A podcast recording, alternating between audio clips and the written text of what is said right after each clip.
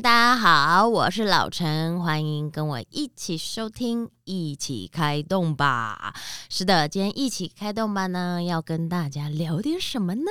一开始我就来跟大家聊聊卷村菜。是的，因为我从小呢也是在。眷村长大的眷村呢，其实很多妈妈们都超会做菜，做的呢其实都是非常非常家常的东西。然后可能看冰箱里有什么，然后去菜场买买什么东西，然后从冷盘开始啦，从一些炒菜啦，它可以拼拼凑凑就拼出一大桌，不见得是我多华丽的那种菜色，但是你一吃就知道哇。这就是满满妈妈的眷村味，这就是小时候的回忆。就是可能眷村嘛，小巷子啊，路都不大，街都不大。这家妈妈做了什么菜？就比如说我们家，我妈妈很会做菜，就做了一堆东西，很好吃的各种料理，然后上桌，然后街坊邻居吆喝一声。就所有周遭附近的邻居们呢，就会派小朋友来 到我们家吃，等于我妈就变成那种我们眷村街上的那个妈妈王，就孩子王就对了。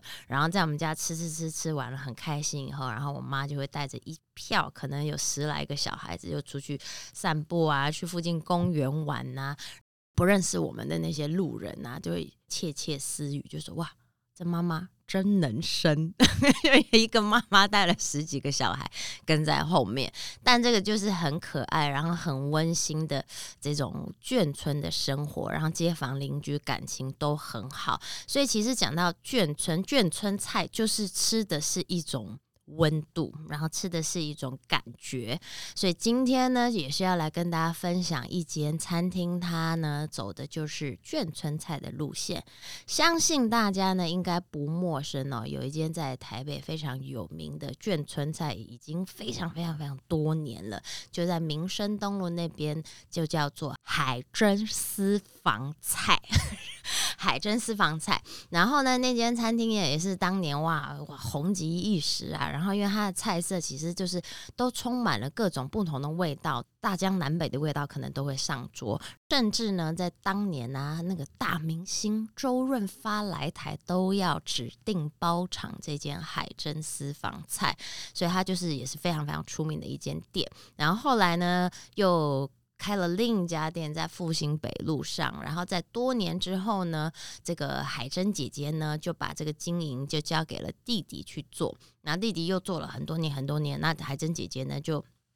等于像是半退休的这样子的状态，然后刚好呢，也是在这一两年的时候呢，就听说海珍姐姐就是身旁很多的亲朋好友就一直撸她撸她，希望她可以赶快再出来做餐开餐厅，然后再让他们可以享受到更多的这个眷村菜的料理。所以海珍姐姐呢，就在今年大概六月底的时候吧，然后海珍姐姐就自己又出来开了一间叫做。赵海珍私厨。本来那个海珍私房菜是点餐的嘛，点菜的。然后赵海珍私厨呢，既然他是私厨，所以你就变成是要用预定的。然后预定完了以后呢，你就给他一个一个预算，比如说一个人 maybe 一千块，或者我一桌要多少钱，你就告诉他你的预算之后呢，他就会试当天去菜场啊，可能买得到什么样的货啊，买得到什么样的食材啊，他就帮你弄出一桌澎湃的眷村菜料。力，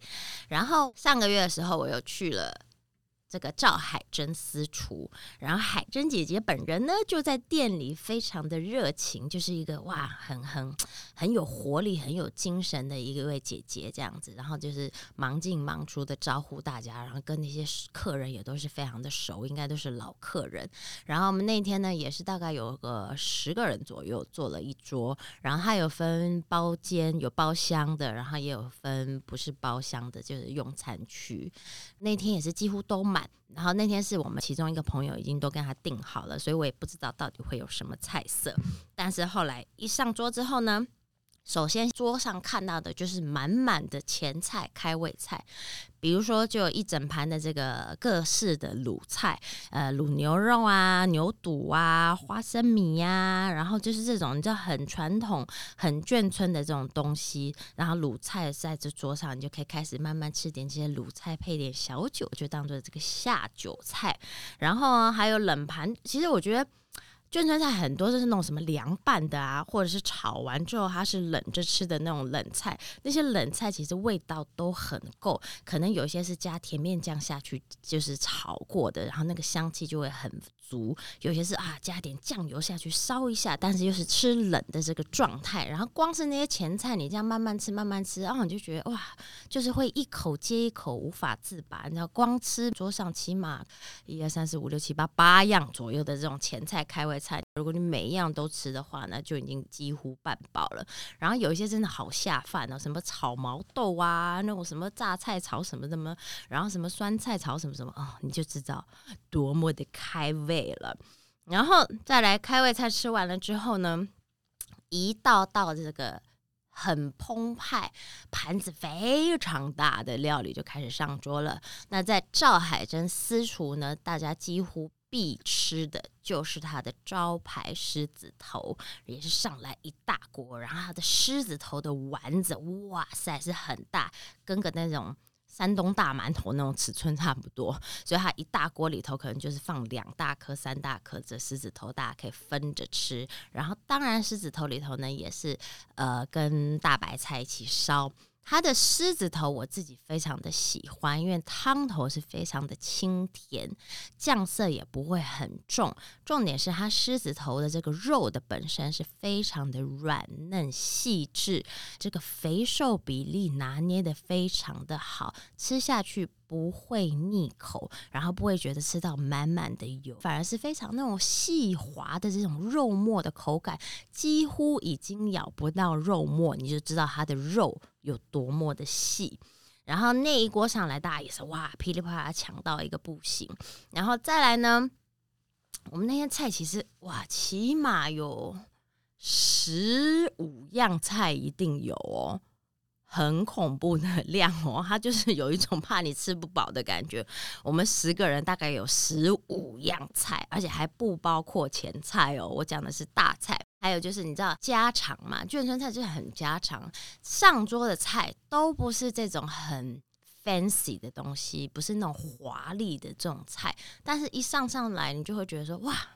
有家的感觉。比如说呢，它也有一个什么咸蛋蒸肉饼。那个也是很多眷村妈妈们呢会在家做的日常的一个料理，因为有有肉，然后有蛋，然后又有一点重的口味，咸蛋去调和它，然后基本上哦有来个这个一盘，你就可以吃饭吃到一个不行了。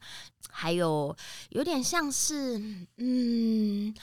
有一点点像是客家小炒的那种感觉，但它是用自己的风格风味去调的，就是它里头会有一些鱿鱼、芹菜等等的，然后蒜啊、葱啊、辣椒这些东西，这些新香料是都不可以缺的。然后就爆炒出一盘哇，也是很香的这个鱿鱼芹菜料理。然后还有包括了这个什么宫保鸡丁，还有金沙虾等等的，都是一盘一盘。超大的料理上来，然后再来呢，就是眷村妈妈们除了很会卤菜之外，他们也很会红烧，烧了一锅这红，应该说红烧牛筋牛腩，然后炖的里头呢是一点点红萝卜，然后就可以增添那个汤头的那个鲜甜度，然后还有那个洋葱在那个基底里头散发出来这种蔬菜的甜味，那个也是非常的好吃。然后呢，嗯，还有另外一个我自己也很喜欢的有。有点像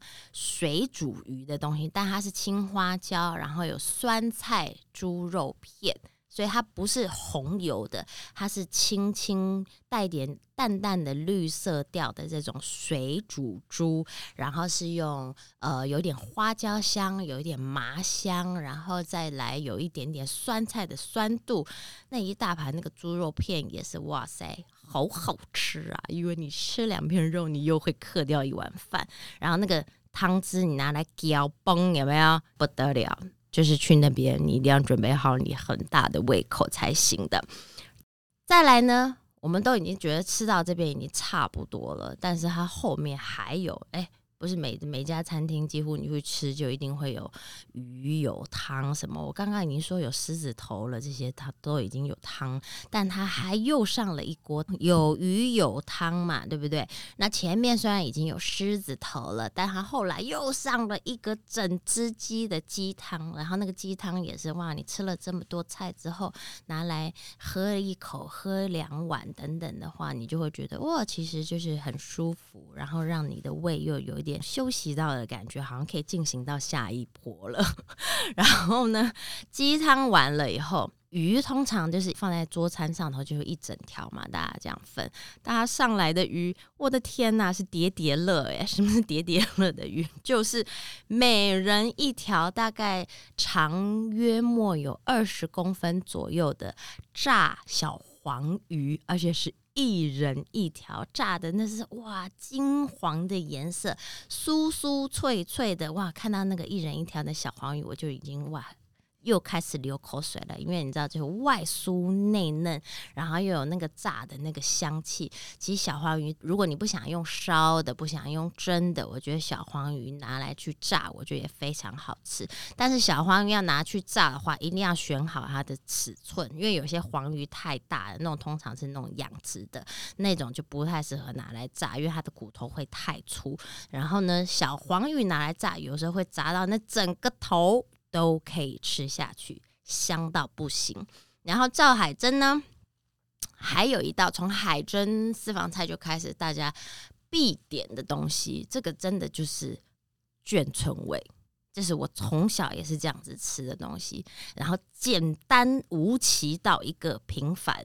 但是它就是好好吃，因为它吃的就是一个回忆。是什么东西呢？它就是馒头加豆腐乳。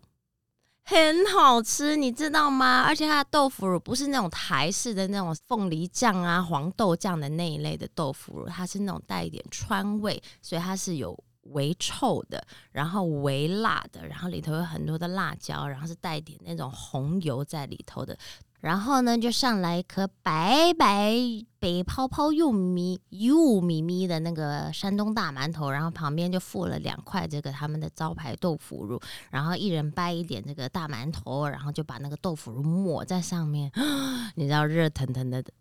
大馒头抹上冷冷的豆腐乳，然后让那个豆腐乳回温了以后，它的那个香跟那个臭跟那个辣味，全部就是会你扑鼻而来，然后一口下去，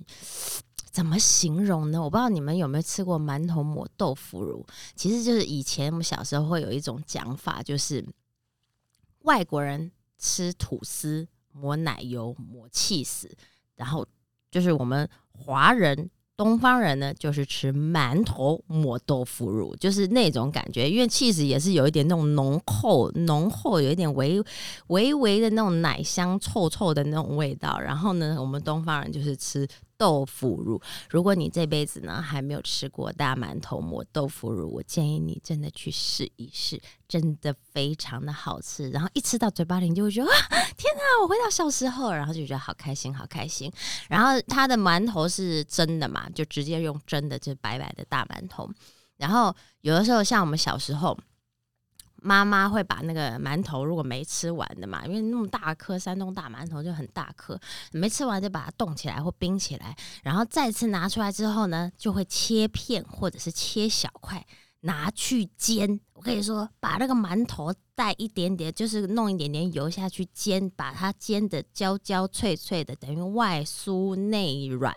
的状态下，炸馒头拿来抹豆腐乳，那也真的是一绝呀！所以你可以试到双重的口味，一个是蒸的馒头，一个是炸的馒头，然后这些都是极传统的眷村吃法，分享给大家，可以在家其实都可以吃吃看。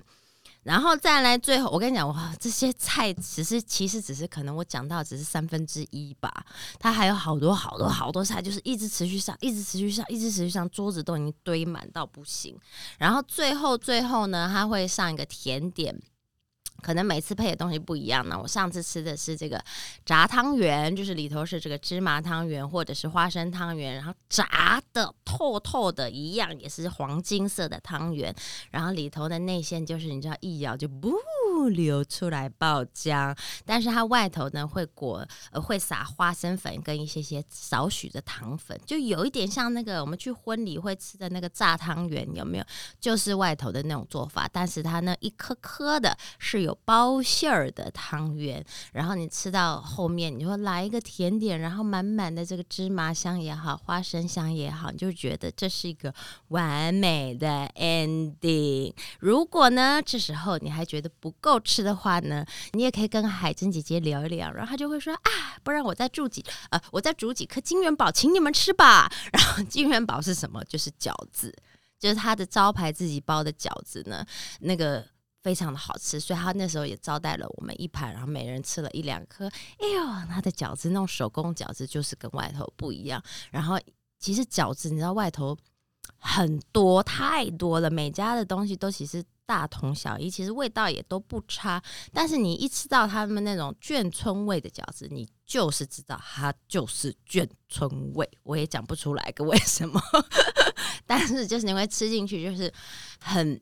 就很开心，然后就觉得说吃到了我回忆中的很多的味道。然后虽然这些菜色看似好像都不是什么多么了不起、很大的菜色，你在任何餐馆其实都有可能可以吃得到。但是你吃进去，你会觉得说每一道菜都有它独立独自的特色风味，然后再加上你一点点回忆中的这种味道，然后你就会觉得心吃完是暖乎乎的。所以海珍姐姐呢，真的是功。功力了得，依旧做菜的功夫还是非常的好。那所以可以推荐给大家，如果你们想去试试的话，然后私厨界里头它的价钱真的算是便宜的哦，尤其很适合这个大一大桌的人，很多的人家庭聚餐啊去吃，我觉得相信你们都会非常非常的满足。推荐给大家，一起开动吧，咱们下次见。